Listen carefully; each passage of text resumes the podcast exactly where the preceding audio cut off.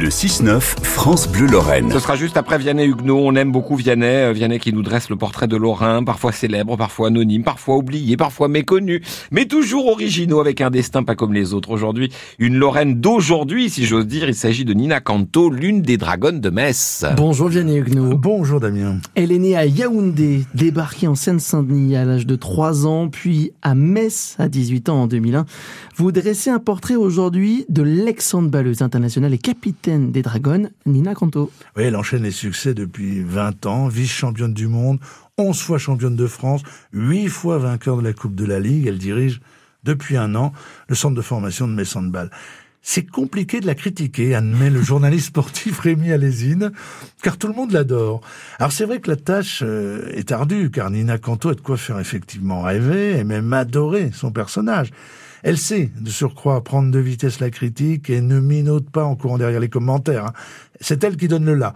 La méthode désarme et son rire sonore et contagieux finit de vous conquérir.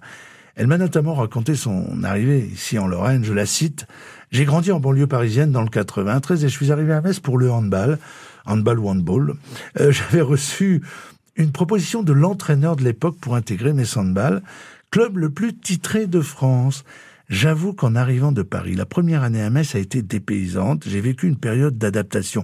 Mais au fur et à mesure, en tissant des relations et en me créant un réseau d'amis, je me suis rendu compte que s'il fait froid en Lorraine, les gens ont le cœur très chaud. En fait, quand vous entrez dans leur cœur, vous n'en sortez plus. Ouais, et Nina Canto aligne 214 sélections et 401 buts en hmm. équipe de France. Hein. Le handball, pourtant, n'était à l'origine qu'un choix par défaut. Ouais, c'est impressionnant hein, ce, score. Un choix par défaut, effectivement, et par envie du collectif, car elle est une chef de meute. La formule est du président de Messandball.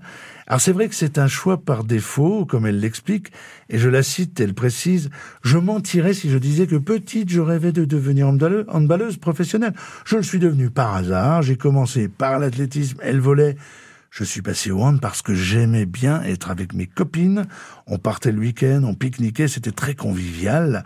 En athlétisme, j'étais très performant, j'ai fait des stages en équipe de France, mais le fait de gagner seul ne correspondait pas à ma personnalité. J'ai besoin de partager les choses. C'est aussi le côté africain. On a toujours besoin d'être en groupe. Fin de citation.